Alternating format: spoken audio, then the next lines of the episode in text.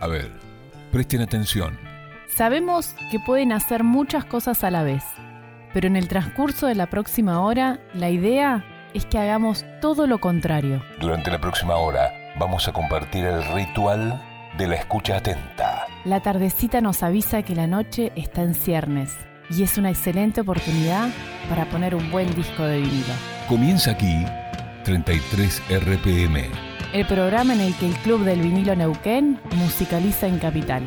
Pasen, pónganse cómodas y cómodos. Y ya mismo comienza el lado A del día de hoy.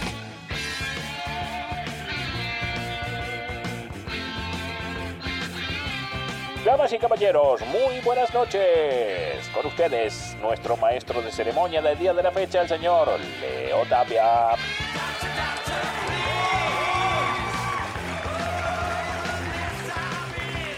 Bueno, buenas noches. Bienvenidos a un nuevo programa de 33 RPM, discos más radio. Este, esta noche estamos con un super programa Gateful. ¿Es Sí, así? ¿Es do- así? Disco doble, disco doble, Leo. Es así, bien. ¿Por qué? Porque vamos a tener a Fernando Núñez, o Fer Núñez, como le quieran llamar, ¿Quién es? ¿Quién es? Cuente. este periodista de México, de Monterrey, que se atreve a presentar discos de heavy metal en su telediario. En el noticiero mete disco de heavy. Sí, no, increíble la cucharita que mete y, y las anécdotas y su historia y todo lo vamos a vivir por acá. Bien. O sea, estamos hablando de que hoy vamos a entrevistar a un vinilero. ¿De dónde me dijiste? De Monterrey. De Monterrey, exactamente, de México, directamente. Asombrado por la distancia eh, desde donde se encuentra y cómo pudimos llegar a contactarlo. Bien, lo escuchamos porque ese asombro quedó grabado, ¿no? Pero por supuesto, por supuesto, dale Fer.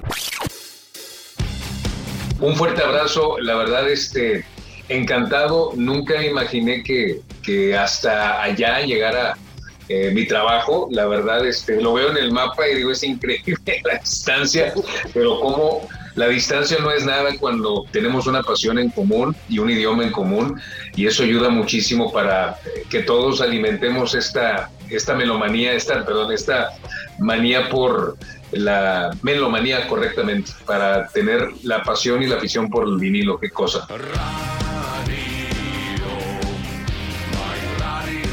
Estábamos escuchando al Fer Núñez, que es el invitado del programa del día de la fecha. Damas y caballeros, búsquenlo en redes. Así lo buscan como Fer Núñez, ¿no? Sí, como Fer Núñez, en todas, en Instagram y en Facebook, las dos, las dos. Tiene este, sus seguidores el guacho, ¿no? No, sí, sí, sí, sí. Hay muchos, muchos siguiéndolo y hace unas muy buenas este, posteos de, de los discos clásicos. Del, el otro día del metió, rock un- del metal. metió un TikTok eh, presentando eh, eh, Thunderstruck, me parece. Y Sí. sí. sí, la rompió, ¿no? No, le metió un millón De visita. de visitors. Buah, está bien. En las grandes ligas, el Fer. Le mandamos un, un abrazo grande. Debe estar escuchando el programa. Sí, sí, por supuesto. Desde acá, de Argentina, de la Patagonia, de Neuquén. ¿Qué, qué cuenta el tipo al principio de la conversación? ¿Te acordás? Y mira, creo que cuenta primero este, de cómo este, empezó a escuchar vinilos y cómo afrontó a sus padres. Muy bien, muy ¿No? bien. Sí, sí, me parece que por ahí iba. Vamos a Sí. escucharlo, dale. 33 RPM. Más que coleccionismo, es un amor.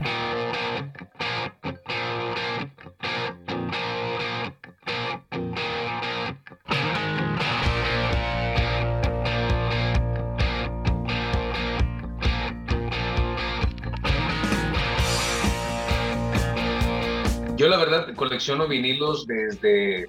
Empecé en el 83, tengo 45 años, tenía 8 años, entonces de niño fue muy difícil para mí eh, comprar todos los que yo hubiera querido porque no tenía un ingreso económico.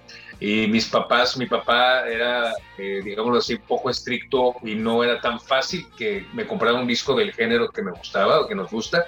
Y entonces esto eh, me llevó a que cada cumpleaños Navidad o Día del Niño pidiera discos. Entonces, conforme pedía discos, iban llegando. Un padrino me regaló un disco por mi. Imagínate, mi, mi regalo de, del 84 que hice mi primera comunión, me regalaron el Shout at the Devil de Motley Crue, si la memoria no me falla, creo que fue ese. O sea, eh, fue así. Sí, es una historia que llevé la pasión del vinil muchos años. En 1989 eh, comenzó el vinil aquí en México a, salir de fabricación, comenzó a dejarse de fabricar en favor del disco compacto y principalmente del cassette, porque el disco compacto era muy caro cuando recién salió aquí en México. Entonces, me tocó ir eh, aquí en Monterrey, tenemos muy cerca la ciudad de Texas, de, Laredo, Texas y McAllen, Texas, que tenían tiendas musicales, tenían Musicland y Camelot Music, este, Sam Goody también estaba por ahí, que eran tiendas que me, tocaba ir hacia Texas, y me tocó ir un, no les voy a mentir, fui un día de 1989 y estaban los discos de vinil arriba, en los anaqueles principales, y los CDs estaban guardados todavía detrás de, cristales con long box. La siguiente vez que fui, a los seis meses, ya los CDs estaban en los anaqueles principales y los viniles ya los tenían relegados en la parte de abajo y ya para 1991 ya no había viniles. y en México fue una situación muy similar, entonces sufrí muchísimo cuando el vinil se descontinuó, odié la palabra descontinuar porque preguntaba por tal disco, ya, no, ya está descontinuado. Y este, los noventas lo sufrí bastante. Tuve que sustituirlo, mi gusto del vinil por el CD, que también tengo una, un amor por el CD muy particular, pero nunca igualó al vinilo, ¿no? Entonces, con, eh, compraba las ediciones en los noventas y dos miles, ustedes no me van a dejar mentir que era carísimo y complicadísimo conseguir. Entonces, eh, sacaba un disco, un grupo y lo sacaba en vinilo y pues si lo alcanzaba a conseguir, qué bueno. Y el resurgimiento del vinil me ayudó a completar muchos discos que ya tenía. Y afortunadamente para mucha gente fue un hype, fue una moda. Y para mí sí era algo que yo quería tener y finalmente pude hacerlo. Entonces, esa es mi historia, lo más breve que lo pude hacer. Realmente sí sigo el vinil desde niño y este, me tocó la caída y el resurgimiento.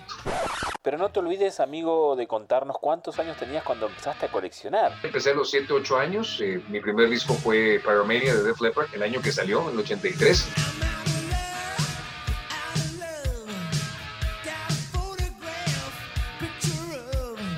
Todavía lo tengo ese, ese vinilo del 83 y ya después lo compré como cuatro o cinco veces, ya es mi última edición, lo compré japonés y tengo varios por ahí guardados, pero así empecé.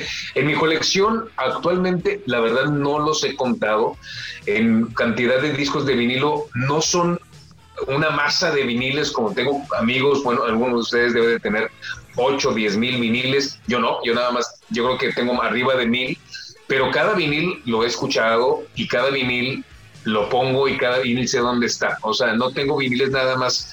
No colecciono viniles para presumir un número, sino los compro para escucharlos. Entonces se van acumulando y ya aquí en la casa de todos ustedes, este, ya el espacio cada vez veo cómo acomodo porque ya no cabe.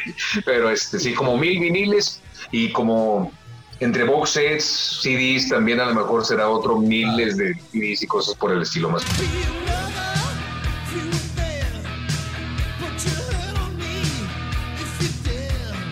Es el Fer Núñez el que estamos escuchando en este capítulo de hoy de 33 RPM, Leono. Sí, sí, tal cual. Muy bien. Es un tipo que, si empezó a juntar vinilos desde tan pequeño, de niño, como recién contaba, debe tener una discoteca eh, bastante especial, ¿no? Dicen que en el noticiero, y he visto un par de ediciones, por ahí de un disco te muestra varias ediciones. Sí, claramente, y es lo que nos mostró a nosotros. Este, como desde el CD hasta tres ediciones de un mismo disco, así que es un, melómano. Bien. ¿No? Y, como, él, como, él, se declara. Y al respecto tiene algo que decir sobre comprar o no comprar el mismo disco, distintas ediciones.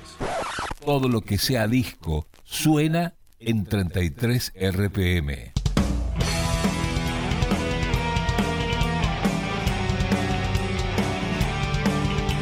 Mira, eh, te pongo un ejemplo, ahorita con lo que acabas de mencionar, el nuevo de Iron Maiden decidí solamente comprar una edición en vinilo, este, que salió el vinil rojo, y el box set de que trae adentro el sencillo de The Writing on the Wall y todo, y ya, o sea, no compré las otras ediciones más comunes, como que me quedo siempre con una.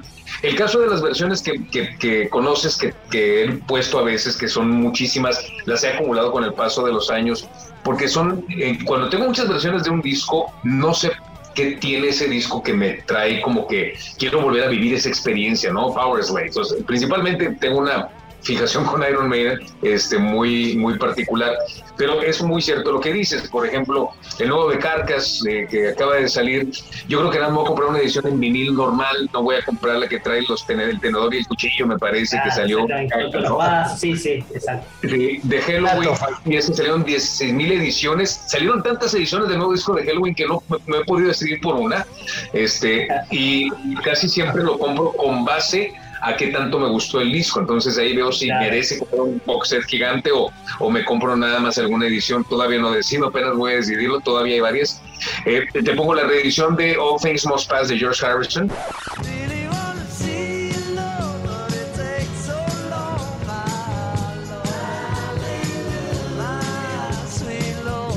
Acaba de salir por el 50 aniversario. Eh, la, también salieron muchas ediciones. Amo el disco, pero la caja gigantesca que se, es carísima se me hace demasiado. La que tiene 5 LPs, me doy cuenta que no soy tan fan de los de algunos lados B y decido mejor voy a comprar la edición de dos discos y ya. para, como dices tú, para tener más plata, para mejor comprar otras ediciones de otros discos. Todo depende de qué tanto me, agrada el disco para, prácticamente o el grupo. Este, eh, si el nuevo de Iron Maiden me hubiera vuelto loco si hubiera comprado todas las ediciones, mm, tengo mis reservas con el nuevo disco de Iron Maiden, algunas cosas me gustaron y otras no. Entonces solo me quedo con, con una, ¿no? Pero este, en la búsqueda, más bien me la paso buscando cosas, como decía Fernando Barraza, hay discos que quiero tener una sola edición y voy tras esa edición, en particular Deep Purple in Rock, por ejemplo.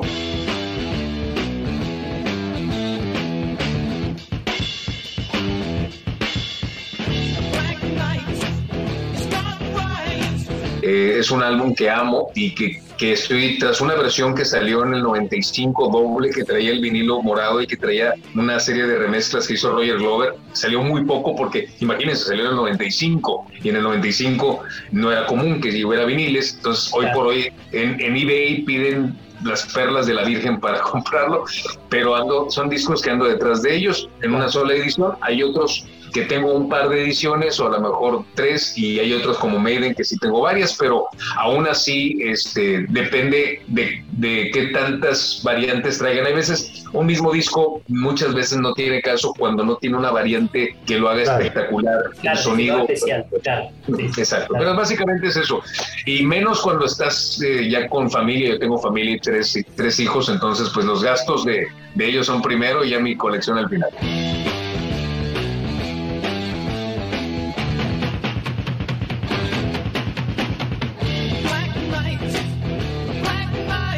Bien, entonces el tipo compra distintas ediciones. ¿Vos sos de comprar distintas ediciones? Vos sabés que yo eh, no.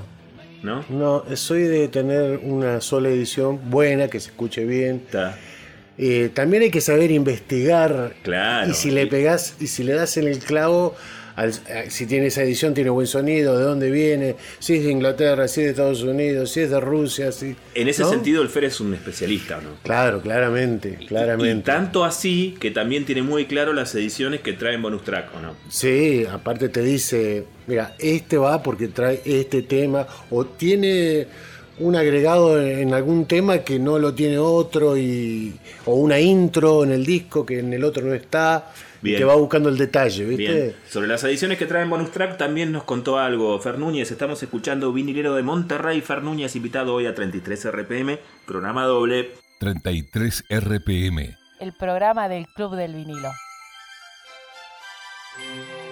Me gustan los discos Depende de mucho del, lado B. O sea, te pongo un ejemplo de este de Master of the Rings que acabas de mencionar. Justo aquí tengo la, la reedición que sacaron en vinil hace poquito, que es uno de mis discos favoritos de la banda. Este, tengo la edición japonesa también, porque esa edición traía un libro adicional que no trae la europea. Tengo la europea porque trae la portada sobresaltada en CD.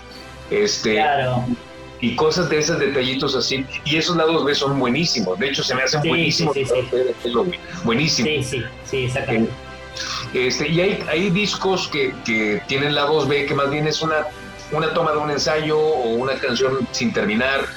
Te pongo un ejemplo, soy súper mega ultra fanático de Led Zeppelin y las cajas que sacaron las compré todas, las, las cajas grandes que casi empeño la casa para poder irlas comprando poco a poco.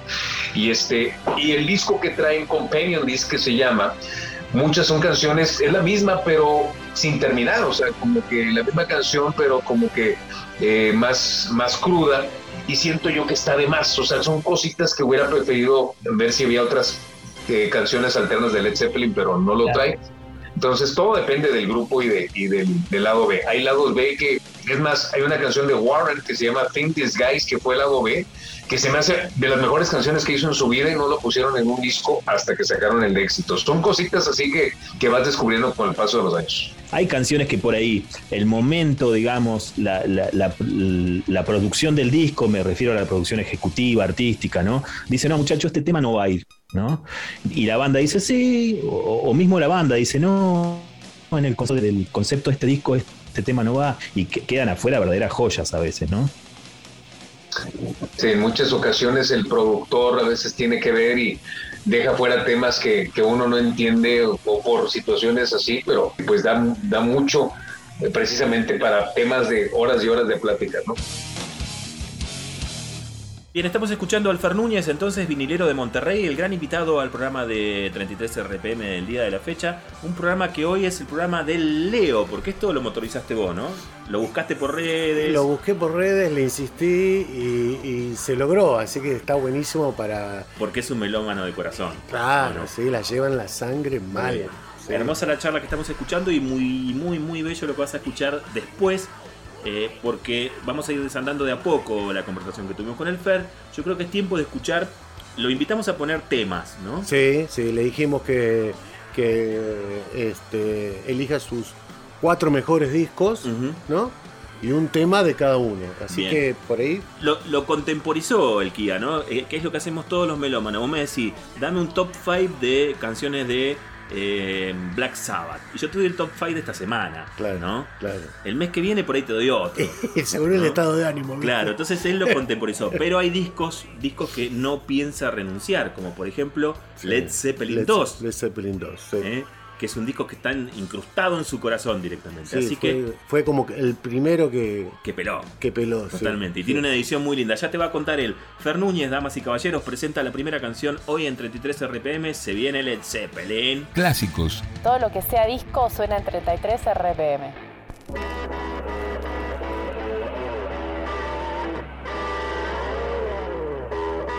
...33 RPM... La velocidad del mejor sonido en radio.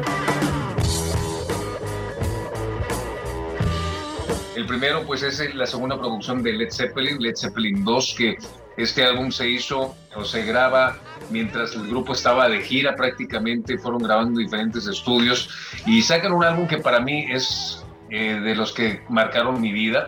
La primera vez que lo escuché en, en cassette, lo, compré en cassette a finales de los 80. Pensé que el cassette estaba defectuoso cuando escuchaba que eh, distorsionaban varias partes de varias canciones y luego me di cuenta que no, que así era la grabación.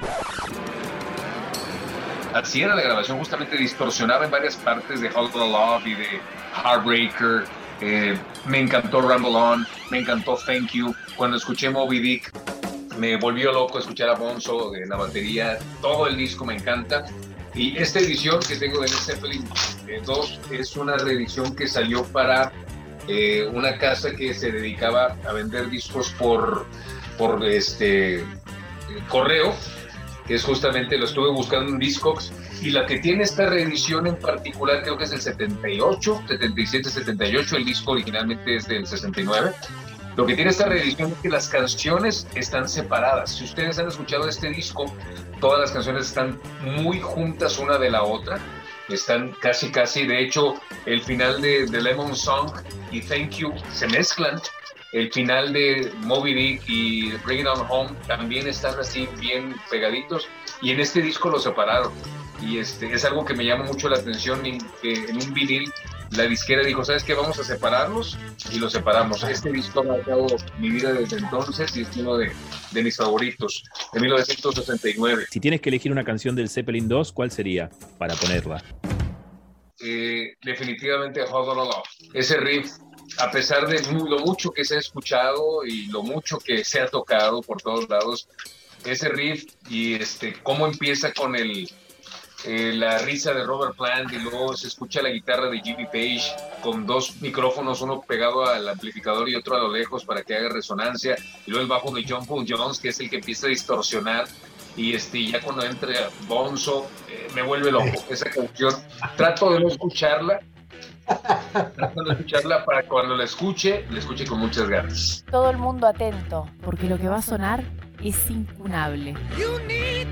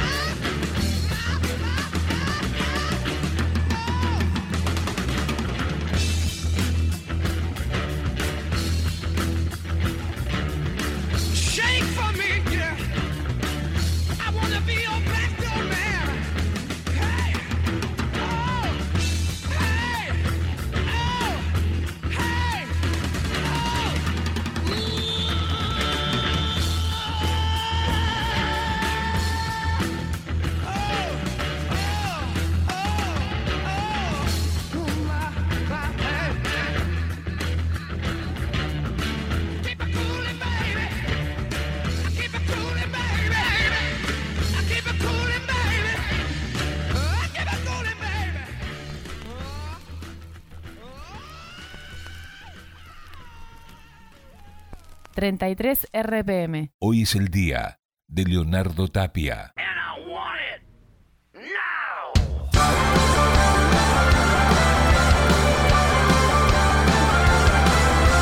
Bien, y después de habernos pegado un flor de raquetazo de Led Zeppelin, eh, vamos a ir cerrando el primer bloque de este programa que es Gateful, recuerden, ¿eh? Este es el lado A, dentro de unos minutos salimos con el lado B, cerramos. Y después vamos a tener un programa especial de dos horas, siempre dura una hora, eh, 33 RPM, pero como hubo una charla tan buena y franca con el Fer Núñez, tenemos dos. ¿eh? Sí. Así que vamos a tener el lado C y el lado D también.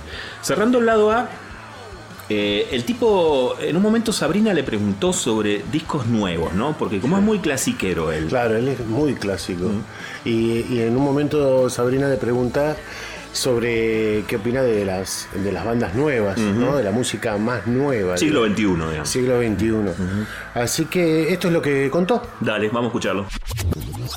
Bueno, de bandas nuevas, eh, sí, pues eh, hemos visto de Rival Sons, este, de Greta Van Fleet, este, Black Country Communion, que bueno, Black Country Communion ya tiene 20 años, pero la sigo viendo como banda nueva. Este, eh, muchos grupos sí están sacando, han estado sacando material nuevo. Aquí en, en México también hay algunas propuestas y muchas bandas también han, estado sacando sus materiales, aunque es muy caro y muy difícil, más para las bandas emergentes, ¿no? Entonces, y la posición hoy por hoy del género, al menos aquí en México, eh, ha sido muy complicada porque eh, prácticamente eh, dominan otros géneros que están en boga hoy por hoy y el rock la, ha tenido complicada. Hace 20 años hubo un movimiento que se protagonizó o se originó en Monterrey, que fue la Avanzada Regia, donde salieron muchas bandas como Plastilina Mosh, este Surdoc, donde salió este por ahí Jumbo y varias otras agrupaciones que traían diferentes propuestas de rock más alternativas y este y en su momento fue un boom, pero ya después ese boom se se vino de, este, diluyendo y hoy por hoy, aunque hay mucha propuesta, realmente el mercado de- del rock está complicado y más aquí en México. En México ahorita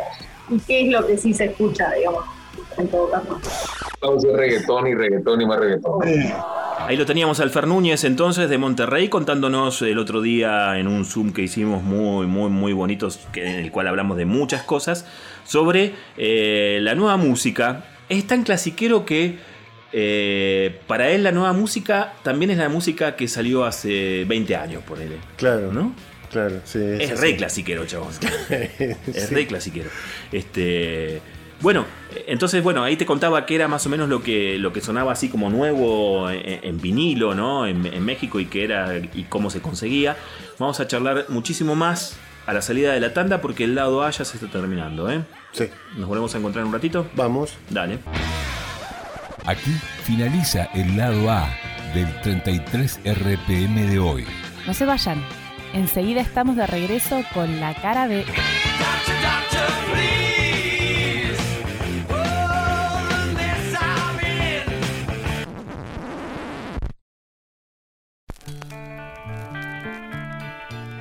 Hoy es el día de Leonardo Tapia. 33 RPM, el programa del Club del Vinilo.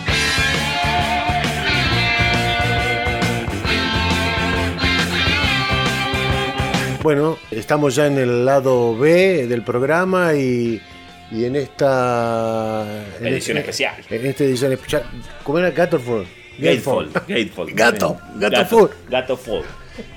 En la edición Gateful, viste que siempre lo, lo- lo- lo- el- acá falta el doctor Rebolledo, que Claro, que explica muy bien sí, esto, ¿no? exactamente. Que son esas ediciones en las cuales abrís la tapa, ¿no? Y es un doble. Es un doble. ¿No? Y hoy tenemos una edición doble porque hemos estado charlando con el Fer Núñez. Si Sí. recién te prendés en sintonía, Fer Núñez es un comunicador de Monterrey, México, que eh, tiene mucha llegada en redes sociales presentando discos, ¿no? discos clásicos del hard rock y heavy metal, que, que es su pasión.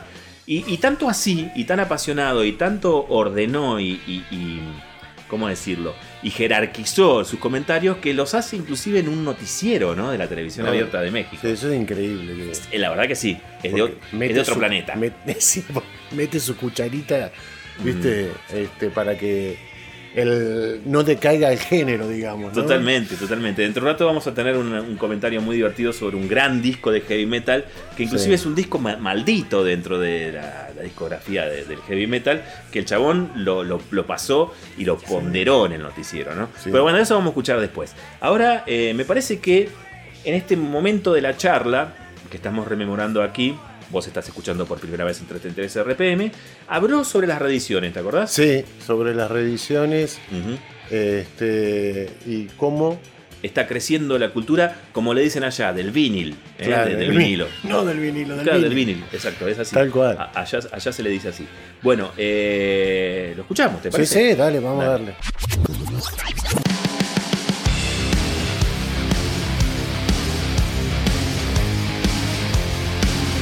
Se, han editado en vinil muchos de esos materiales que les estoy platicando, de, esas bandas de, de rock de hace algún tiempo, este, y sí, sí finalmente se han estado editando para el mercado, principalmente pues para el mercado, muchos jóvenes eh, que sí se interesan y cada vez yo, yo lo que he tenido de coleccionista de viniles, me, me ha llamado mucho la atención que amigos míos que antes no les llamaba la atención esto, han ido, se han ido incorporando y eh, se, y se ponen a coleccionar ya y cada vez veo que hay más, más adeptos y esto genera más movimiento. Lo único con ya tanta gente que le gusta, pues ya primeras ediciones eh, empiezan a encarecerse y cuando se venden, se venden muy caras. Entonces, este es un tema, pero pues bueno, venga, o sea, qué bueno que se mueve, qué bueno que nos gusta y qué bueno que esa experiencia de escuchar un disco de vinilo, que es una experiencia, es como leer el periódico. O sea, no es lo mismo verlo en la tablet que ver el periódico, ¿no? O un libro. Totalmente. El vinil para mí es lo mismo, es, es como que la experiencia de escuchar el vinil ahí.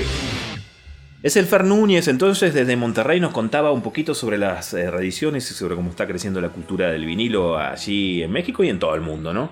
Acá creció un montón también. Sí, no, no. Pero bueno, digamos que sí, ahora explotó. Explotó, salen reediciones, salen.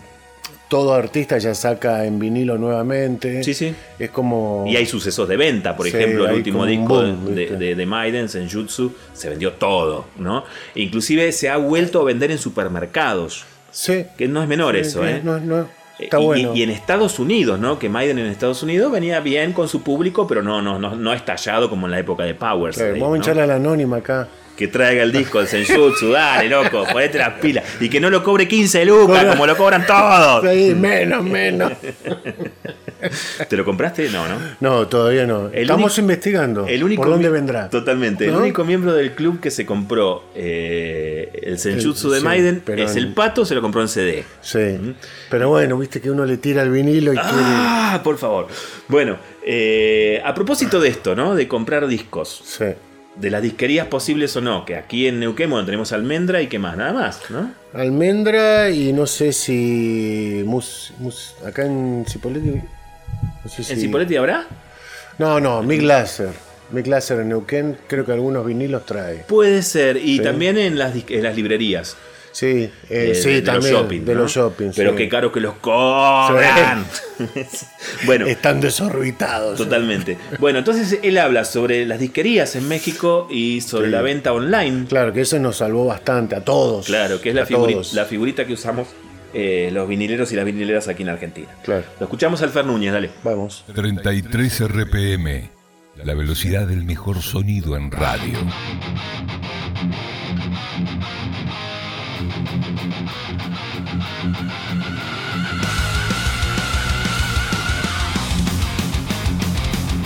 En las ciudades eh, principales, Patricio, lo que es eh, la Ciudad de México, eh, Guadalajara, Monterrey, este sí es un poco más, más fácil.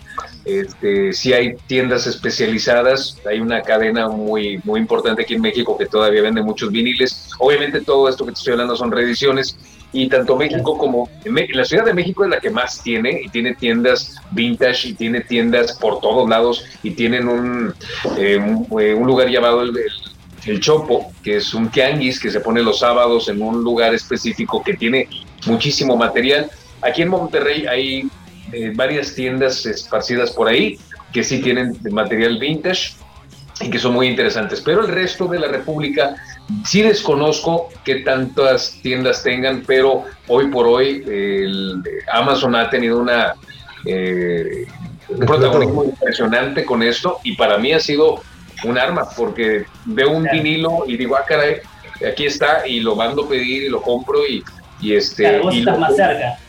Sí, Nosotros.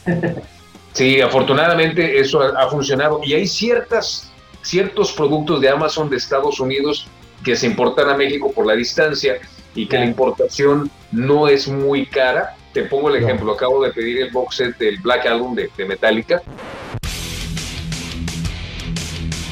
Se agotó en la página de, de Metallica, pero en la página de Metallica enviarlo a México me salía el doble eh, de lo que costaba la caja, ¿no? Y Amazon tuvo acceso a algunas de estas cajas, mandé pedirlo y el, el costo se incrementó un eh, 8%, no fue mucho para, para que lo traigan aquí y con la garantía, porque llega y si le pasa algo, pues me devuelven el dinero, ¿no? Pero sí, prácticamente Amazon tiene el, hoy por hoy, al menos entre amigos y lo que es, conocemos nosotros, no sé realmente si sé eso, pero sí tiene un dominio muy importante en cuanto a venta de discos.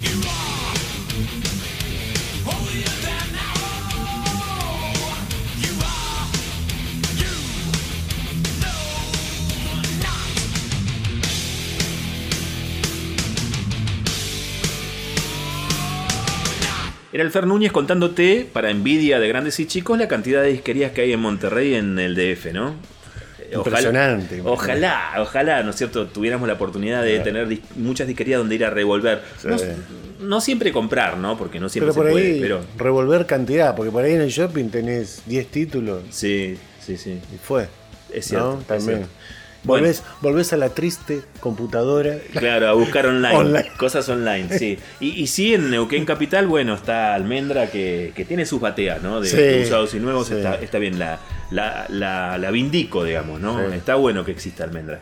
Un saludo muy grande a toda la A gente. Daniel, ¿no? A- al Dani. Muy bien, ¿no? Dani, un abrazo muy grande. Un abrazo. Bueno, este seguimos en la charla con el Fer Núñez, ¿te parece? Sí, sí, dale, vamos a seguir. Bien. Eh, en un momento determinado, a mí me siendo él una persona que es como nosotros, eh, más 40, ¿no? Claro. Eh, bueno, nosotros somos más 50, pero que, Sí. que no, que no se comente. No, que no se diga nada, por favor. Bien, eh, más 40 como él, este, si hay jovencitos y jovencitas que, que le siguen, ¿no? Sí, sí, se prenden a, a la nueva movida del vinilo, sobre Bien. todo, ¿no? Yo se lo Algo mencionaba a raíz de que en la tercera temporada de una serie que están dando en...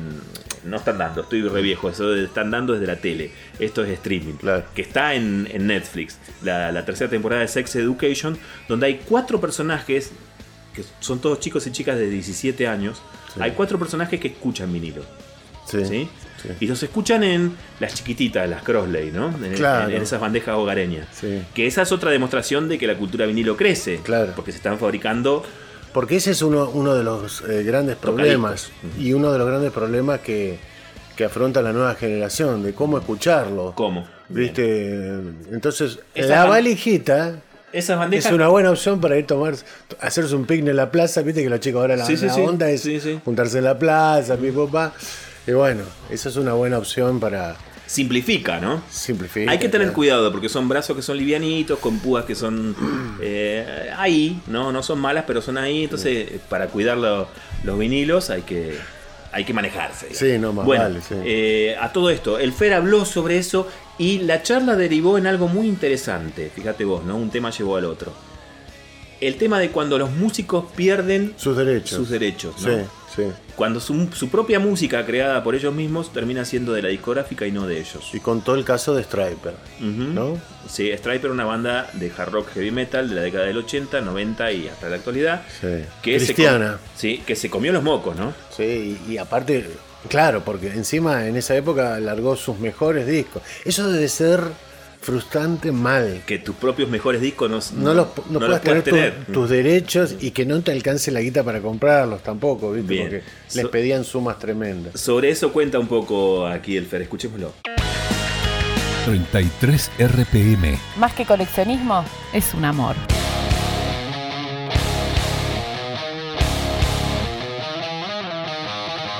de- es poco al menos lo que yo he palpado con, en mis redes sociales en comparación con, con la gente de, que rondamos estas edades, que ya vamos arriba de, de tres o cuatro décadas, este, que la verdad somos los que más amamos esto porque lo- muchos lo vivimos, ¿no?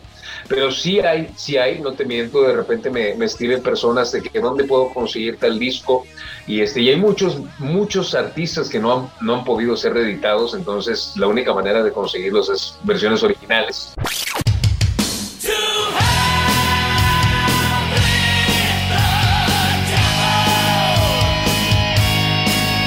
Este, Striper es uno, por ejemplo, que Striper no tiene los derechos de sus primeros discos. Eh, hace poco, el año antepasado, no, el año pasado vino Striper a Monterrey y a través de la estación de radio pude preguntarle a Michael Sweet, el guitarrista, vocalista de, de Striper, por qué no habían reeditado los discos de Striper en vinilo, ¿no? Y me dijo que, fíjate, no tienen ellos los derechos de esos primeros discos, los tiene Hollywood Records, que antes que, el- que Hollywood Records absorbió Enigma, que Enigma era la compañía que firmó a Striper, y necesitan comprarlos de vuelta para poder ellos reeditarlos bajo sus términos, pero no, Striper no tiene el ingreso económico suficiente porque es muy caro. Como Metallica compró todos sus discos y tiene ahora Blacknet Records o Motley Crue, Striper es un caso, este, y ellos no pueden reeditar hasta ahorita, por eso no existen reediciones en vinil de Striper. Bárbaro. y con Striper hay muchas bandas igual, ¿no?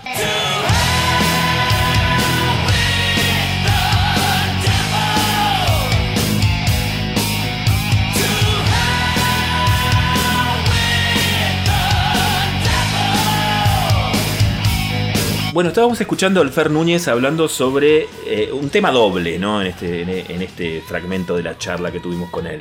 Es sobre si seguían personas jóvenes y sobre la pérdida de los músicos de los derechos, en el, en el caso emblemático de, de Striper, Sí. eh, que él había podido entrevistar este, Personalmente. a, a Stipe, se llama, ¿no? A Michael Sweet, Michael Sweet.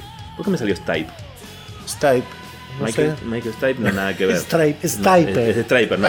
Eh, pero es el de R.E.M., no sé por qué, por qué se me cruzó por Ah, la bueno. cabeza el de R.E.M. ¿Tiene Bueno, ojos claros o no? eh, puede ser, puede ser. Los dos, los dos están medio calvitos. Ah, bueno. bueno. este. mm, Vamos a una canción más, ¿te parece? De este especial. Sí, sí, sí, vamos. Te recuerdo, si recién te enganchás, que al Fer le dijimos, elegiste cuatro discos. Claro. Eh, que, que atesores muchísimo hoy y que valores muchísimo hoy por hoy. En un principio, en el bloque anterior, escuchábamos a Led Zeppelin y, eh, bueno, una, una canción clásica y emblemática del Zeppelin 2. Ahora es tiempo de que el chabón nos hable sobre Ozzy.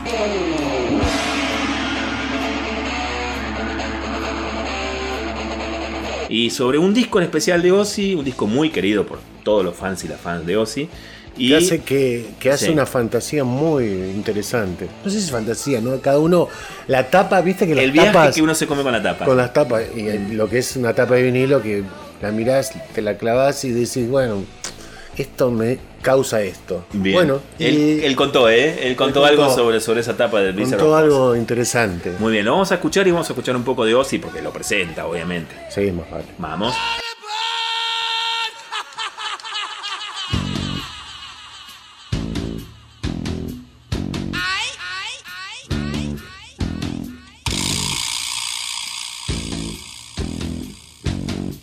1980, el disco Blizzard of Oz de Ozzy Osbourne, que el 20 de septiembre llegó a 41 años. Este disco que sale después de que Ozzy es expulsado de Black Sabbath. Nada más que chulada. Legacy Vinyl. Muy bien, Adrián.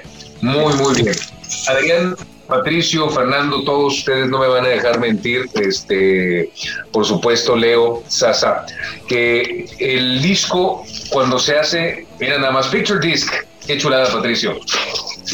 Cuando es grabado eh, en circunstancias, cuando los últimos dos discos de Black Sabbath pues no habían sido éxitos a nivel internacional, ni Technical Ecstasy, Never Say Die, fueron discos que, que a Ozzy le costaron trabajo, es fecha que les cuesta trabajo escuchar, y llegar a sumirse en drogas y alcohol al grado de que Sharon Arden, ahora Sharon Osbourne, las, lo saque de ahí, toparse con Randy Rhodes, estaba destinado a toparse con Randy Rhodes para hacer una mezcla maravillosa. Este disco lo adoro de pie a pa.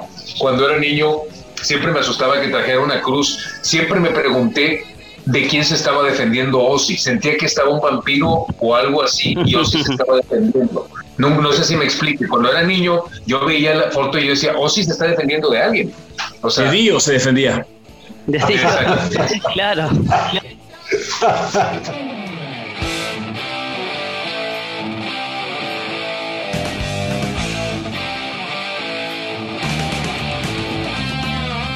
adoraba la- el, el que trajera el tatuaje de Ozzy en, el, en, en la- este, en los dedos.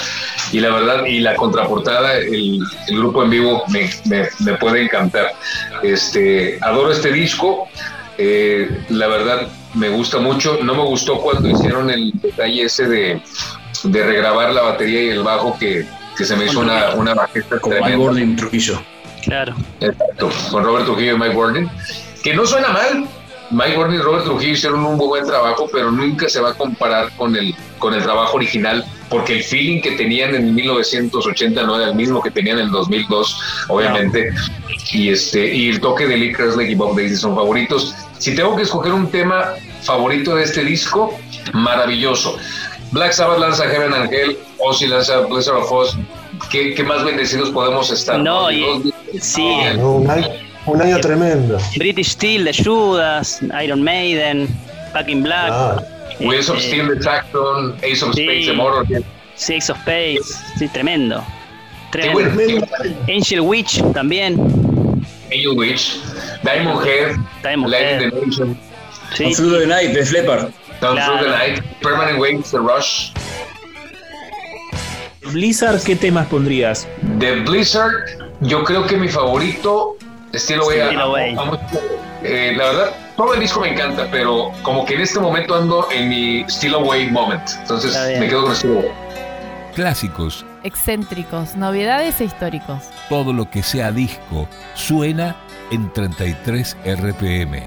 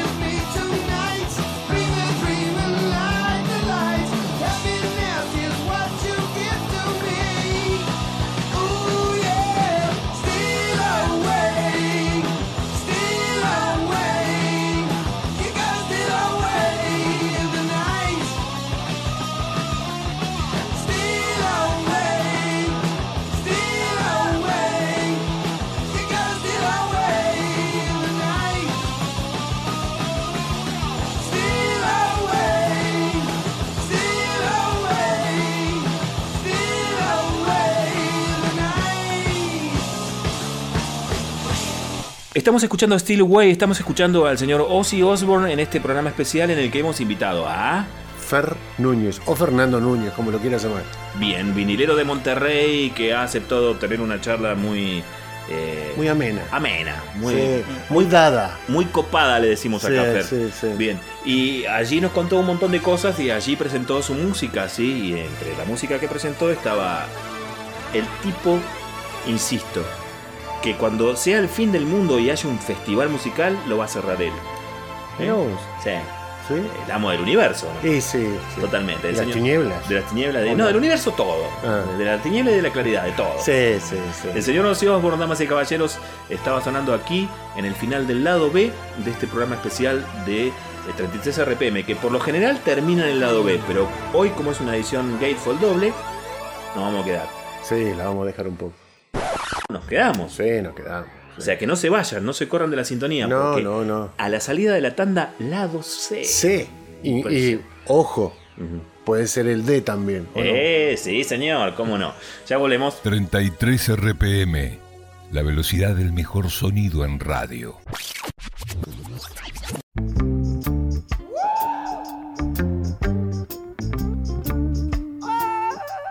Bien, damas y caballeros, antes de regresar con un nuevo bloque de 33 RPM, esta charla junto a Fer Núñez, te queremos recordar que tenemos en vigencia el sorteo del mes de octubre. Vamos a sortear un disco de aniversario del Natty Dread de Bob Marley.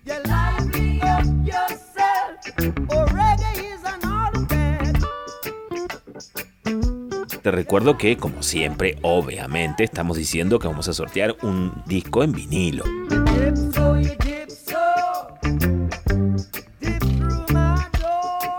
Así que vayan participando en nuestras redes sociales. 33 RPM, Discos Más Radio. Búsquennos en Facebook, búsquennos en Instagram. Allí estamos.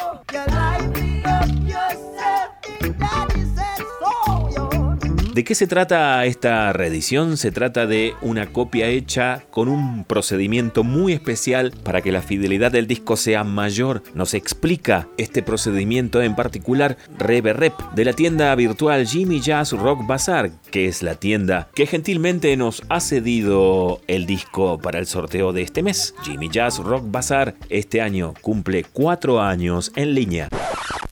Soy Rebe Rep de Jimmy Jazz Rock Bazaar.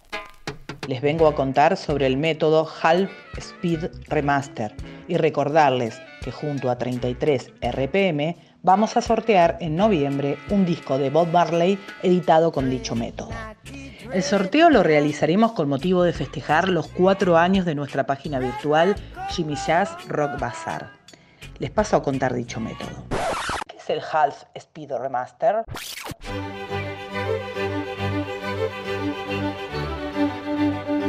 A grandes rasgos, es un método en la cual la grabación y el corte se pasan a mitad de velocidad.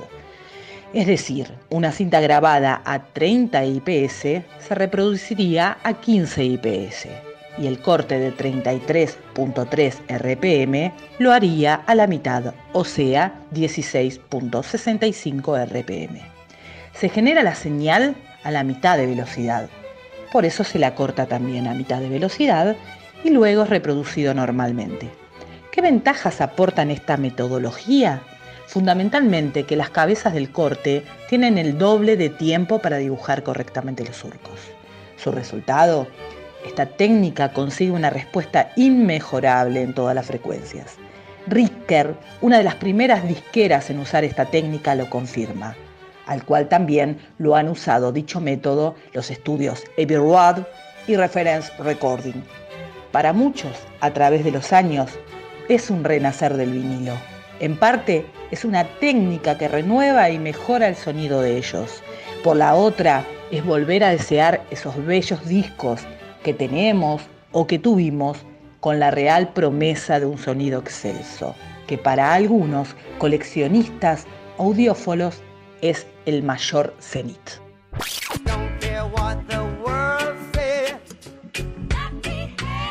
Muy bien, atentas y atentos entonces, queridos oyentes, queridas oyentes, porque el 2 de noviembre estamos sorteando esta copia espectacular de Natty Dread de Bob Marley.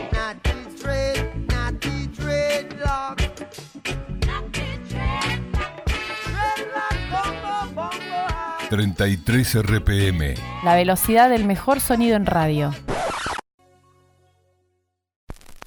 ...33 RPM... El programa del Club del Vinilo.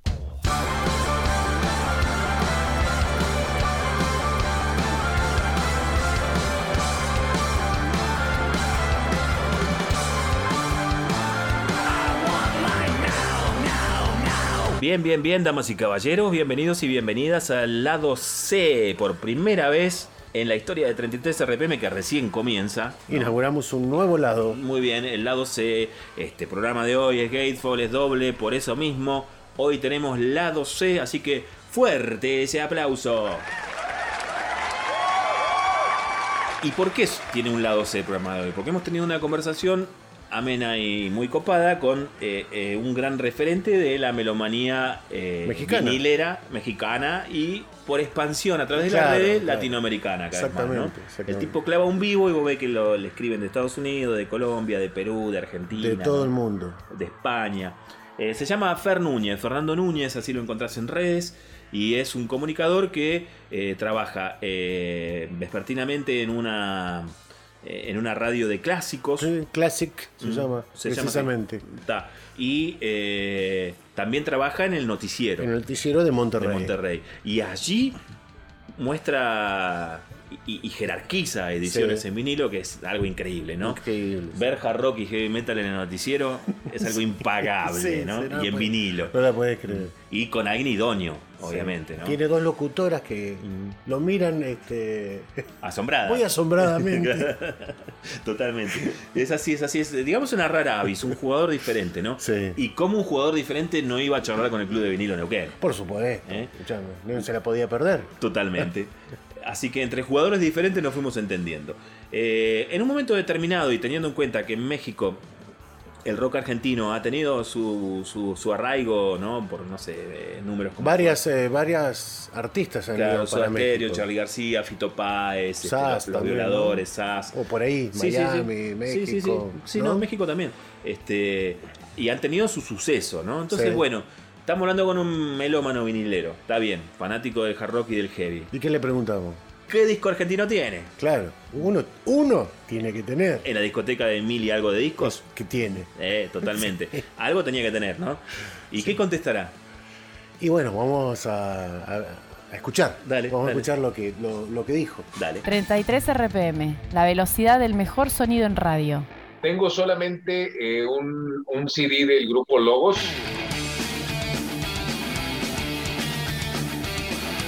Por ahí tenía algo de Rata Blanca también, este, pero sí me falta todavía mucho material. Aparte, ustedes en Argentina tienen un- una historia impresionante. Después de ver el documental de Netflix, me di cuenta de todos los artistas que tienen por allá y estoy impactado. Por ejemplo, no, no sabía toda la trayectoria de Charlie García.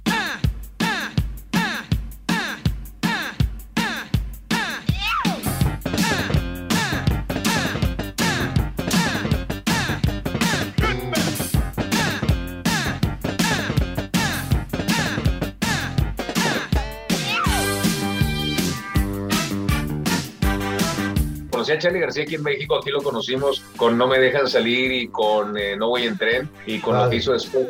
Yo no sabía de todo lo que había hecho antes Charlie García y de la eminencia que era por allá para ustedes. Este, impresionante, la verdad. Este, y empecé a escuchar un poco. Aquí en México es muy complicado conseguir discos de Argentina. Por ejemplo, de, de España me gusta mucho Barón Rojo.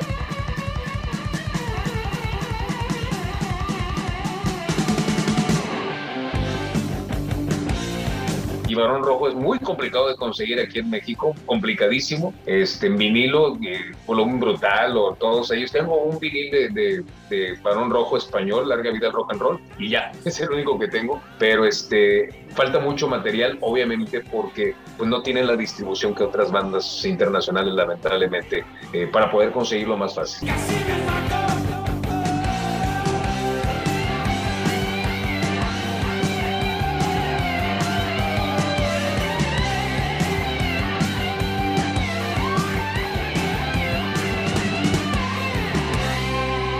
Música 33 RPM, la velocidad del mejor sonido en radio. Le quiero contar a la gente que, más allá de que eh, estés escuchando este programa, es tan especial, con su lado A, su lado B, su lado C, su lado D, dentro de unos días, en el Facebook de 33 RPM y en el Facebook del Club del Vinilo, vamos a subir la charla completa, porque lo que estás escuchando acá es una edición. Es una edición, ¿no? sí, sí. Vas a escuchar la charla completa con todas, todas, todas, inclusive eh, las cosas sabrosas y chistosas que sucedieron durante la, la- la- la charla, completita y en video. O sea, vamos a subir el Zoom completo dentro de unos días, pero hay que aguantarse. El crudo. El crudo. ¿No? sí, el crudo, crudo, crudo. Y con eh, la inclusión de. Algunas cositas. De algunas cositas, ¿no? Está. La música, por ejemplo, Sí, sí. va a ir. Así que eso va a suceder dentro de unos días. Hasta mientras tanto, pueden pasar por 33 RPM en Instagram, 33 RPM en Facebook, eh, Discos más Radio, ¿no? En el Facebook del Club del Vinilo, en el Instagram del Club del Vinilo y poniéndose de amigos y amigas. Así que no tienen pretexto. No, ninguno. ¿no? Hay varias redes dando vueltas sobre este tema. Sí, 33 RPM y el Club del Vinilo, con su Instagram y su Facebook. Tal cual. Vayan poniéndose de amigos y amigas y en unos días se pueden ver la charla completa. Like, like, like, like. ¿eh? Sí, que le den me gusta a todo, ¿no? Ay, cópense, vamos. Vamos, para eso estamos. 33 RPM. Más que coleccionismo, es un amor.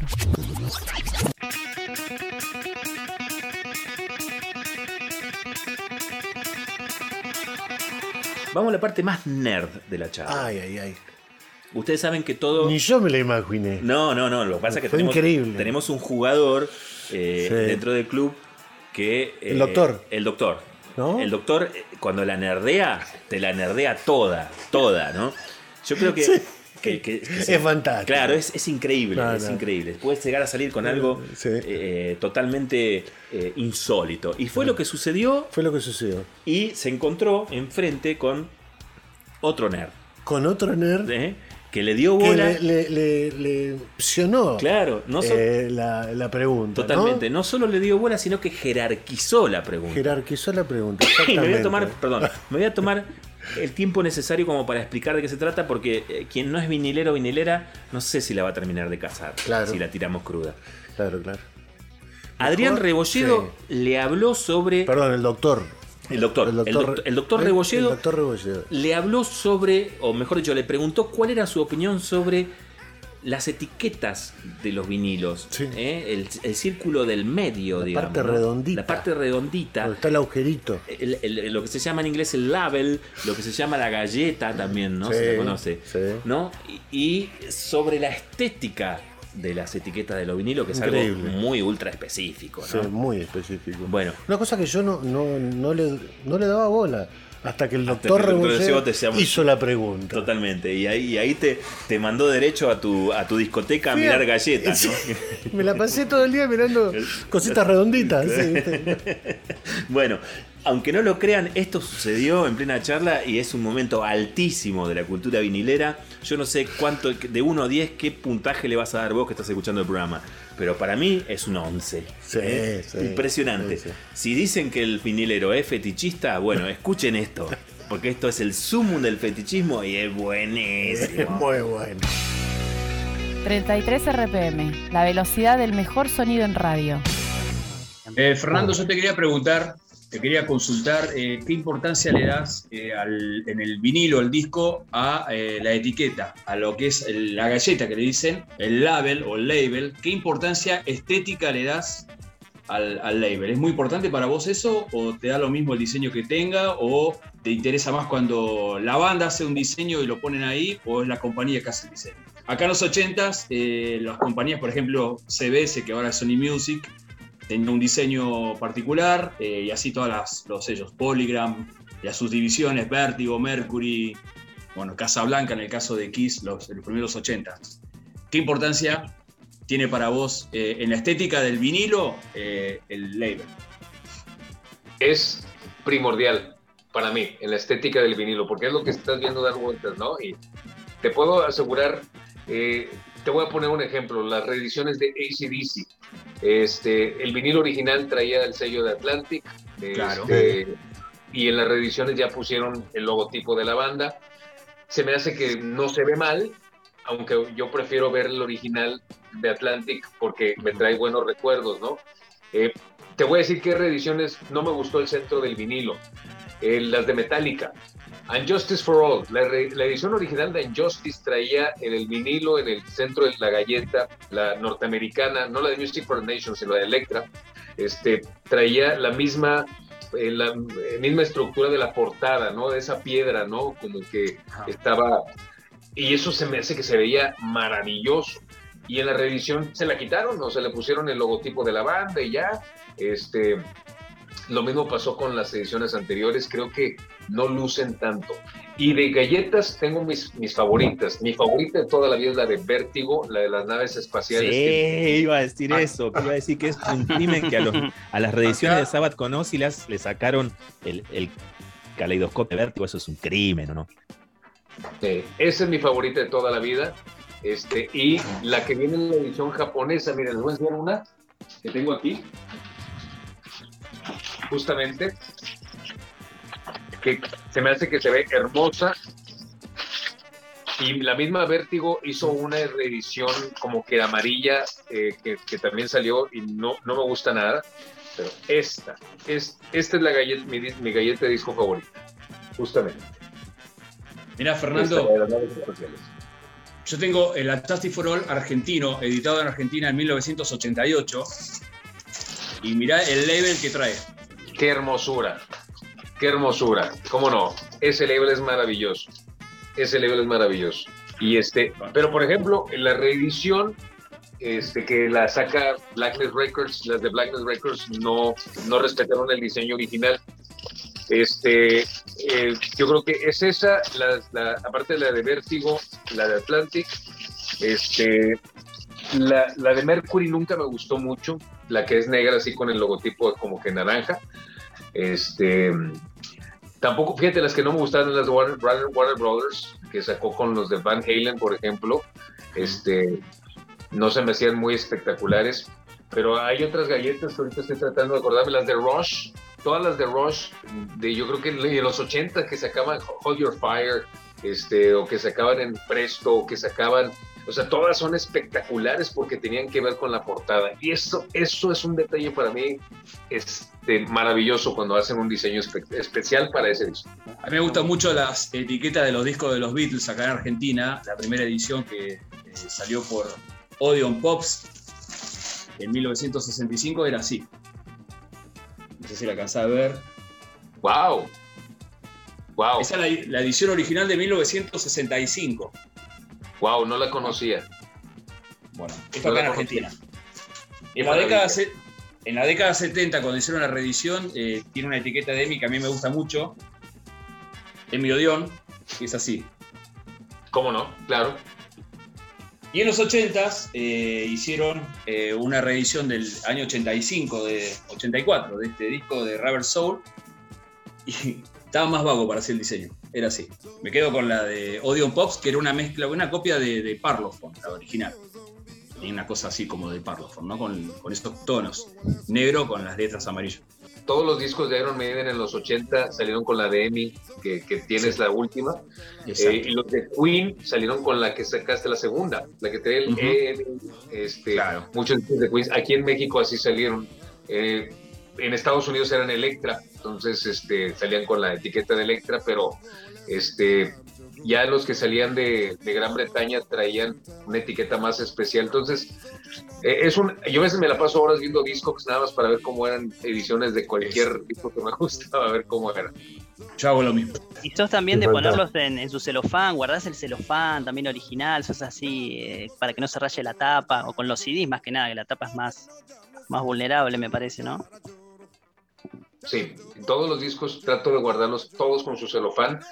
Eh, el problema viene cuando el vinilo es doble, eh, cuando es gatefold, y que el gatefold que trae es muy importante. Este, trato de respetar lo más que puedo esto.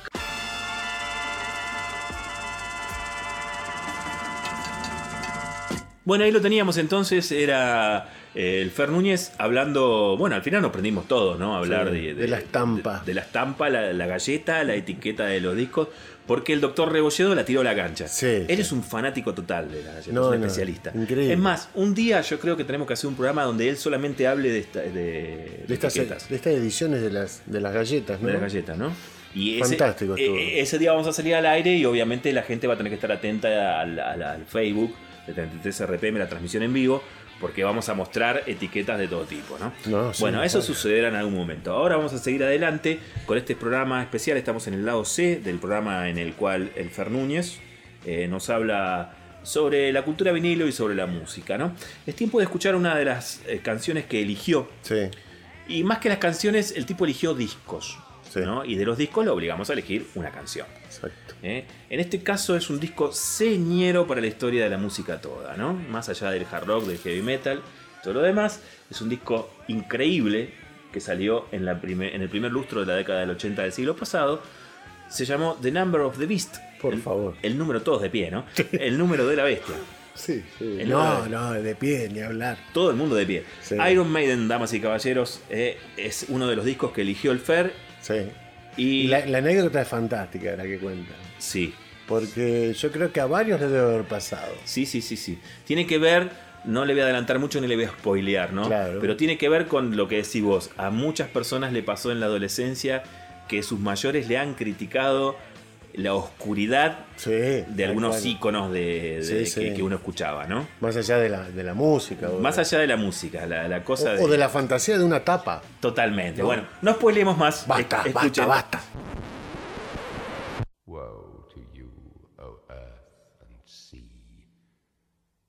Devil sends the beast with wrath, because he knows the time is short. Let him who hath understanding reckon the number of the beast, for it is a human number. Its number is 666. Y ahora paso con esta belleza que no puedo, no me canso de escuchar, que adoro con todas mis fuerzas y que es eh, The Number of the Beast de Iron Maiden. Este disco de niño no lo pude tener por, por esto, porque traía el diablo aquí. Mis papás muy católicos, este, es fecha que no sé si, si me iban a decir algo, pero yo siempre pensé, me van a regañar por tener un disco con un diablo. este, aunque parecía el diablo de la, de la Lotería Nacional. Sí, Pero- eso te iba a decir. Sí. Era como una sátira más que nada. Era una sátira, exactamente, era una sátira. Eh, pero para, para nosotros que lo conocemos sabemos que era una sátira. Para el México de los 80, eh, conservador, eh, cualquier cosa así. O sea, antes tenemos un equipo de fútbol que son los Diablos Rojos del Toluca, antes no los satanizaron a ellos también. Bueno, Entonces, pero eh, una cosa que cuando entró Dickinson a Maiden, no lo querían tampoco. Y, y mucha No. gente eh, tildaba a Iron Maiden de satánicos. Lo mismo que le pasó a Black Sabbath y a tantas bandas. Y, y ese Sí. fue una. un- en una entrevista, mm, Steve Harris dijo: tendrían que leer las letras y ver realmente cuál es el mensaje del disco. Exacto, era un sueño, prácticamente. Me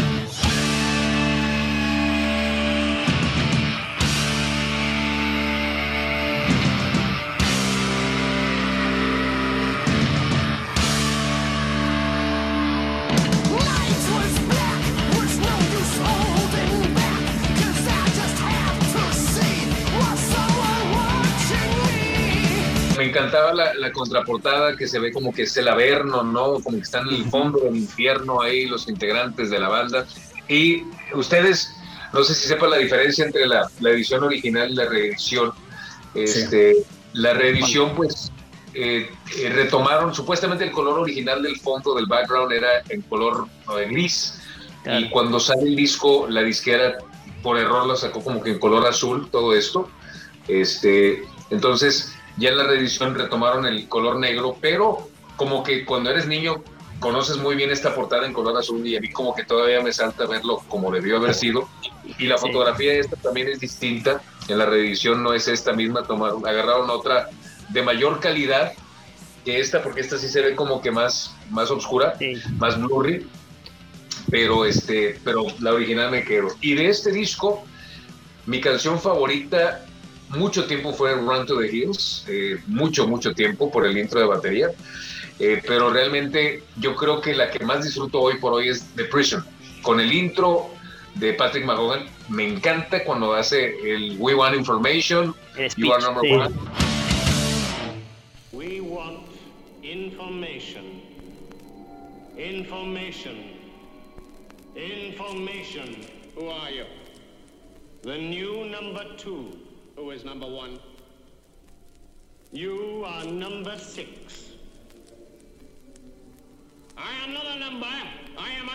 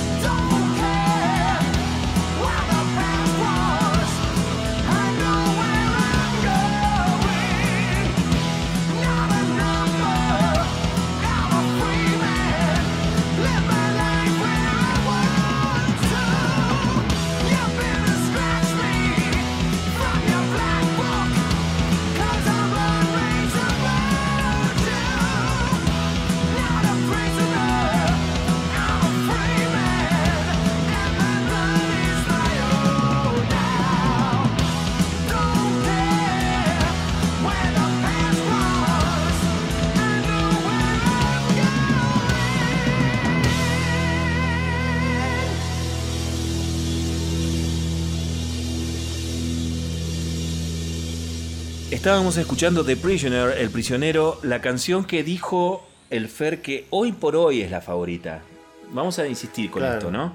Porque Eh, él antes era. Run to the Hills. Run to the Hills. para mí sigue siendo mi Como él es baterista Mm. también y Sí, tiene sí. una banda, Sí, sí. le, le llamaba mucho la atención eh, la, ritmo. in- la intro de. Que este también. Este también. Sí, Para los bateros, este.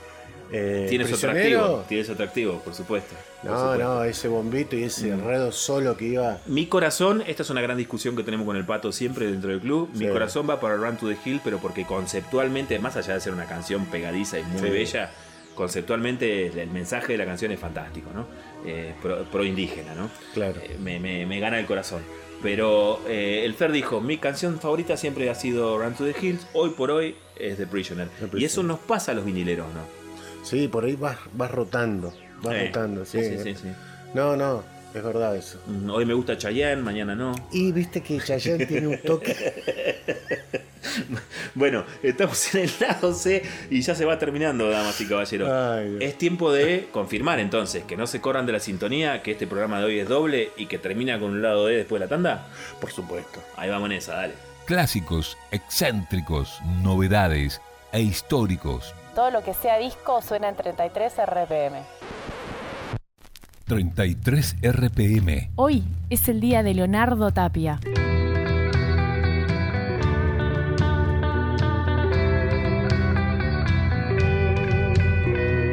Bien, bien, damas y caballeros, bienvenidos y bienvenidas al lado D, por primera vez en la historia de 33 RPM, que es una historia reciente, arrancó este año, recordemos. Bueno, y en este, en este episodio eh, me encontraba un día en las redes eh, viendo los este, videos de Face.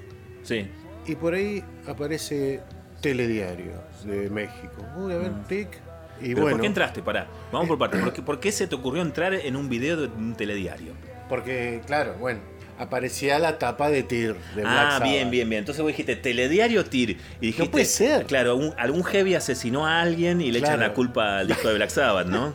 Claro, claro, que claro, suele o algo así, pasar, claro, ¿viste? algo, algo policial dijiste Sí, vos, hubo varios de esas sí, sí, sí, sí. Bueno, este. Y no, no, nada que no, ver. no, voy al noticiero ya y bueno, ticleé y estaba eh, Fernando Núñez este, presentando Tir de Black Sabbath. Me quería morir directamente. Bien. Fernando Núñez, damas y caballeros, si ustedes eh, recién se, eh, se ponen la sintonía 33 RPM, es nuestro invitado de hoy, ¿no? Un melómano de Monterrey, México, que en los noticieros presenta hard rock y heavy metal. Sí, y bueno, y ahí es donde fue que empecé a seguirlo.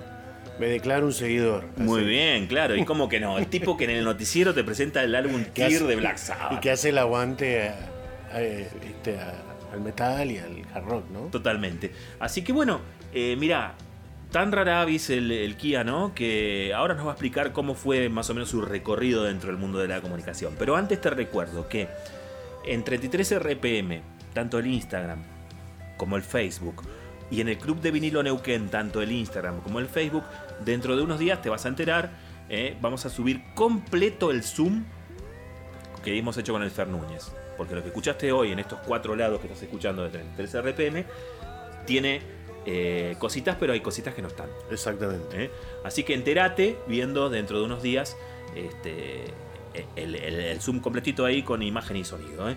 Eso va a suceder dentro de, de unos días. Bien. Y también te estamos invitando a que te sumes a las redes del Fer, eh, Fer Núñez, búscalo así, porque tiene eh, los reviews, la- Claro, todas las presentaciones. las todo. presentaciones de discos alucinantes. Sí, están fantásticos. Tiene un lugar muy copado ahí en la radio en la que labura, ¿no? En la Con- Classic. En la Classic con un tiro de cámara ahí con la bandeja y él y mostrándote las cosas que realmente eh, es muy... mm, Tiene un imán muy grande el Sí, Kia, ¿no? no, Pa- eso sí lo que- Para llevarte a, a- a través de la Ese historia. de tono un que disco. tienen para hablar. ¿viste? Impresionante. Así que bueno, seguilo al Fer Núñez en las redes. Y ahora, aprontate porque él nos va a contar todo el recorrido ese y va a hablar un, va a hablar un poco de- del disco de Black Sabbath que vos le ponderaste, ¿no? Sí, no, más vale, sí, sí. Totalmente.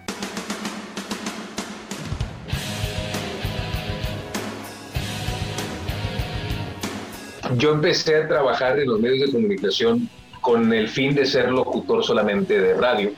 Y el paso del tiempo me dio la oportunidad de ingresar a televisión y a noticias, cuando noticias y televisión, yo, yo traía cabello largo como tú, Patricio, y este, hasta acá, y eh, súper, eh, tenía mi programa de radio, sí, rockero y todo, y este, pero pues el paso de los años me ofrecen esto y digo, ah, caray, pues ¿por qué no lo voy a hacer? Y estando en noticias, aproveché para mezclarlo con, con este gusto, ¿no? De presentar un vinil. Pero realmente, eh, también aquí en Monterrey, en México, somos una minoría en comparación con, con las grandes masas. Igual en la escuela, en la facultad, yo creo que éramos tres o cuatro de toda la facultad que nos gustaba el rock y el, y el y Halloween éramos nada más dos, o sea, este, que somos muy pocos. Y en México eh, la situación lamentablemente es así, o sea, la, la gran mayoría de la gente es mainstream es el, el promedio, y en un medio de, de esta, de esta calaña, de lo tan grande como la televisión, sí es difícil poder presentar algo así.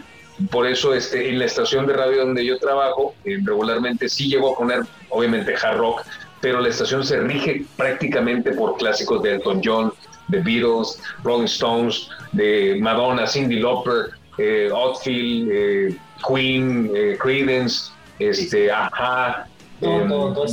YouTube, esto, exactamente.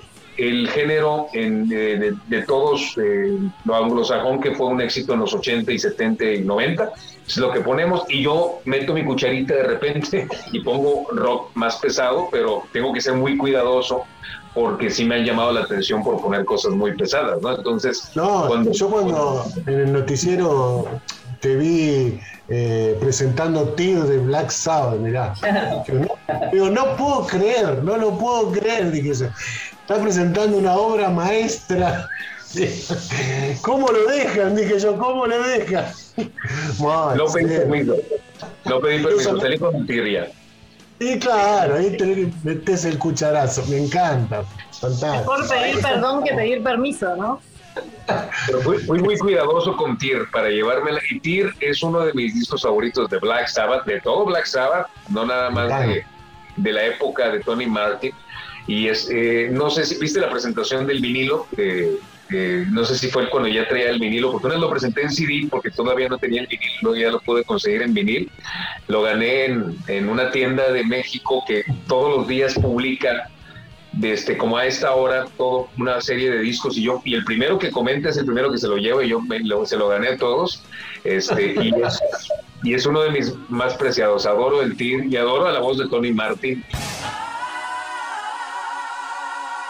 Viene el Alfer Núñez entonces contándote, Leo, cómo fue el asunto del TIR, ¿no? No, ¿Cómo, cómo llegó el TIR. Ahora, Bueno, hemos- pues, sí. hablando de TIR, un Sí, poquito, porque así vamos a hablar nosotros un ratito. Dale. Porque, viste, no sé si a vos te pasó con, con algún disco, pero en este disco a mí me gustan todos los temas, que nunca me pasó con un disco. ¿Viste, ¿Viste cuando te- decís, me gustan todos los temas de este disco y, y no puedo descartar ni uno? Ni uno. es- no es fácil, ¿eh? No, no, claro que no. En la época. Una gran obra. En la época donde salió, fueron todas eh, críticas eh, número 10. ¿viste? Sí, sí, sí. Este, pero es, es no, un me disco que fue muy discutido porque obviamente la historia, eh, digamos, en perspectiva de Black Sabbath, siempre pondera la etapa Ozzy y la etapa, la etapa Dio, ¿no? Bueno. y las otras las discute. La tonalidad de Tony Martin. Sí, cantante de eh, Tear. eh, cantante de de, de esta saga de Black Sabbath, de cuatro discos o cinco que hizo. Este, es muy a lo Ronnie James. Sí, sí. tiene Pero- mucho la tonalidad. Claro, pero tiene otra coloratura. Pero tiene otros arreglos. Sí, totalmente. sí, sí. Y sabes qué? Tiene a un Tony Yomi muy inspirado. No, Muy no. inspirado. Y, y la prueba es, pinchamos un temita de este disco, ¿te parece? Claro, bueno, entonces eh, para pinchar un tema de este disco tenés que concentrarte, eh, entrar en silencio. Enjoguizarte. Claro, exactamente, porque si no rezás hace mucho, vas a escuchar una intro que empieza como un rezo, ¿no? Mm. Entonces, ¿Y este, es lo que elegimos entonces? Sí, por ¿La supuesto. canción que abre el disco? La canción que abre el disco es Anno Mundi, se llama. El año del mundo. Exactamente. En latín. Escúchame, tiene mucho de lo que Yomi después iba a laburar para sus oratorios de música para iglesias. ¿eh? El tipo, viste que ahora está terminando el tercer oratorio que compone el, mu- musical e instrumental. Así que. Espectacular. Y sí, esto No es como, tenía ni idea Es como una suerte de adelanto de, la, de, la- de lo Sí. que es el concepto de música sacra, pero metida en la cosa pagana de Black Sabbath. ¿no? Fantástico. Qué lindo, ¿lo escuchamos? Dale, Dale. Es el colado de la noche de hoy en 33 RPM, damas y caballeros, del disco Tear. No creo que al Fer le moleste que pasemos algo de Tear, ¿no? Se va a poner No. re contento. se va a Al contrario, recontento. va a estar a los altos allá en México. Totalmente. Vamos a escuchar entonces y eso vamos a dedicar a él en temazo que abre el disco Anomundi. Esto es Black Sabbath sonando en tu parlante estereofónico.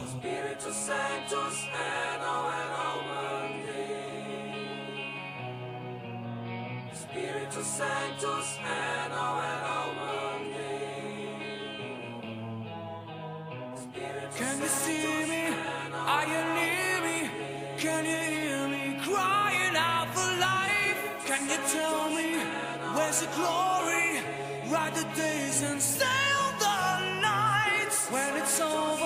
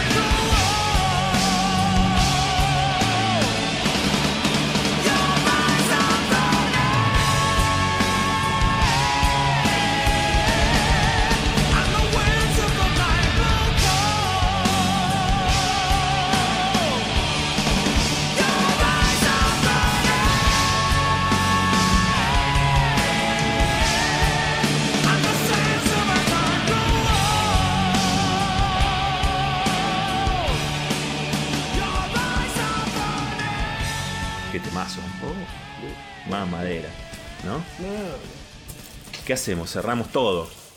Nos vamos. No, no, pará, que queda programa todavía. No, no, está bien. Estábamos escuchando Black Sabbath, estábamos escuchando The Tear, el, el disco con Tony Martin este año del mundo, Ano Mundi, y se lo dedicábamos a nuestro invitado del día de la Sí, fecha. por supuesto. El Fer sí. Núñez Sí. eh, de Monterrey ha estado conversando con nosotros y antes de llegar al final del lado D del día de hoy, que es el final del programa, eh, vamos a escuchar la cuarta elección musical que hizo el Fer. ¿eh? Que aquí fue eh, uno de los nuestros que, que se derritió todo. Exactamente. Que fue el Pato Biondelli. Que es otro fanático de la calabaza. Estamos hablando de la agrupación alemana de heavy metal Halloween. Y no se lo pueden perder este tramo porque cuando en un momento... No, no, no, pero eso está en el. Ojo que eso está en el Zoom, ¿eh? No está ahora. Ah, No lo- no, acá no, no lo lo puse. sé. Pero vamos ¿No lo tenemos? No, no, a esta noche no, pero cuando Ah. veas el Zoom completo lo vas a ver. Vamos, Bien, vamos a spoilear igual, vamos Bueno. a spoilear. Se pusieron a mostrarse las calabacitas Claro, que tienen. Porque Halloween tiene una No, mascota pero que es calabaza, ¿no? Sí, sí. Entonces yo le digo, mira que el pato tiene este, un peluche con la calabaza y lo lleva a los recitales, qué sé yo. Y Fer Núñez, de- desde México, se paró de la silla Y empezó a buscar de su claro. repisa la calabaza. y se- una batalla de calabaza. Una batalla de calabaza. Totalmente. Zapallo va, zapallo viene, ¿no? Bien, está spoileado, eso lo vas a ver cuando veas el, el Zoom completo. No, estuvo fantástico. Fue genial, fue un momentazo, Sí. un momentazo. Por eso mismo te digo, cuando subamos el Zoom tenés que verlo. Eh, ahora vamos a escuchar más enfocado en el disco y en la canción que eligió de Halloween, ¿te parece? Sí, dale, vamos. Vamos en esa. Halloween 1994, Master of the Rings.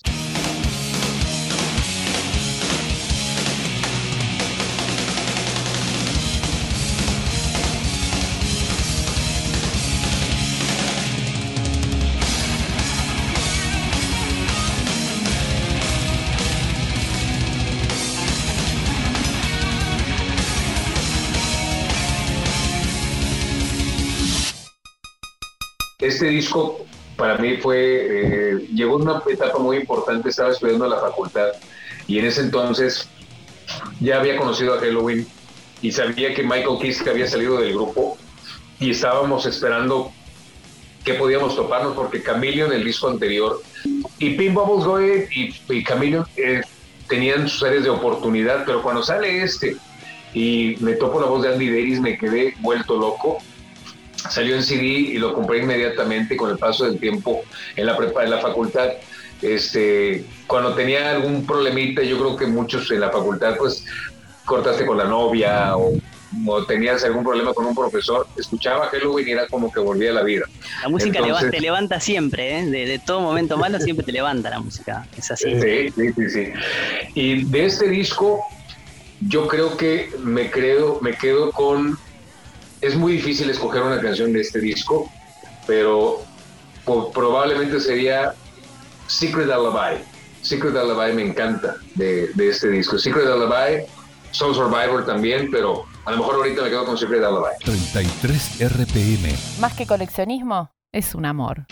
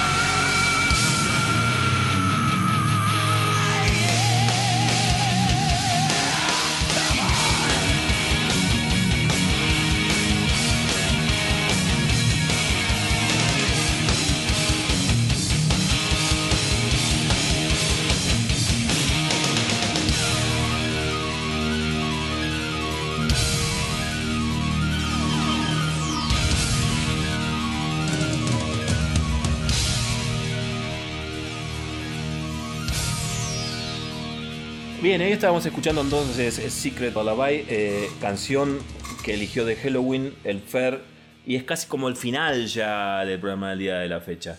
Eh, espero que te haya gustado, fue un doble. ¿eh? No, estuvo fantástico. La Fue una gran que charla. fue una gran charla que tampoco la esperábamos. No, no, no. Llegó fue- así, llegó de sopetón. Y te explico cómo, porque por ahí no estás siguiendo las redes del Club del Vinilo. Pero hemos arrancado hace un tiempo con eh, un alfabeto. Exacto. Que lo hicimos eh, en reversa de la Z y vamos rumbo a la A. Estamos yendo más o menos por la letra E, más o menos por ahí, ¿no? Sí. Ven, y vamos rumbo a la A. Rumbo a la A. Y cuando termine hay una opción, que- porque ¿de qué se trata este alfabeto? Se tratan de las tapas de los discos de nuestra colección. Exactamente. De, de- De, de los miembros del Club del Club Vinilo. Vinilo. Bien, y el pato sugirió que hagamos una de cassette. No sé, Opa, vamos a ver, vamos, vamos. a ver, vamos a ver en qué andamos. Y en una de esas, en ese alfabeto, aparece el Fer, ¿no? Dándole un like. Sí, exactamente. Bien, y ahí comienza eh, La conexión. la conexión, ¿bien? Exactamente. Y termina en, en, en esta Así charla. como pasó Ingrid Malmsteen también. Pasó Maltin y dio su. Ese no nos dio ni bola. Pasó, pasó. No, Maltin no le da El bola. a gordo no nadie, nos dio, no, nos dio ni bola. el no le da bola a nadie. Ojo que pasó Geoff Tate también. Pasó Geoff Tate también. El cantante de Queen, Reggie, le dio un like también. sí. Está muy bueno ese. Pasá y, y chusmeá. La verdad Y que hay de la hay de todo. de púrpura.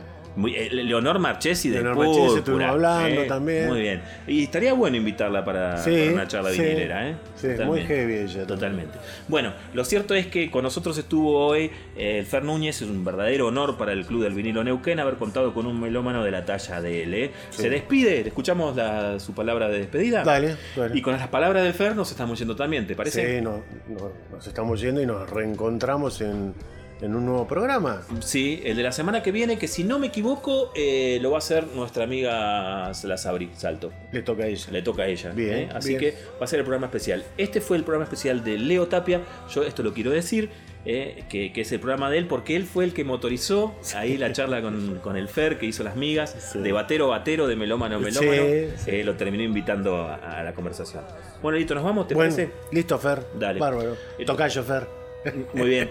Vamos a escuchar al Tocayo Fer de Monterrey entonces despidiéndose en el día de la fecha. Esto ha sido todo. Nos volvemos a encontrar el martes que viene. Recuerden que este programa los días miércoles se transmite por Acústica FM de Cinco Saltos. Es decir, que si hoy estás escuchando el programa y no es martes para vos, como el- la gente que está escuchando acá en el vivo de Capital, sino que es miércoles, es porque estamos en Cinco Saltos. Salta, salta. Muy bien. Nos vemos. Chao. Hasta la próxima. Para todos mis amigos y hermanos de Argentina, les mando un fuerte abrazo, espero visitarlos pronto, me gustaría mucho conocer por allá y larga vida el rock and roll, larga vida el vinilo, larga vida a ustedes y sus familias. Gracias por la entrevista. Hasta aquí compartimos 33 RPM, el programa del Club del Vinilo en Capital.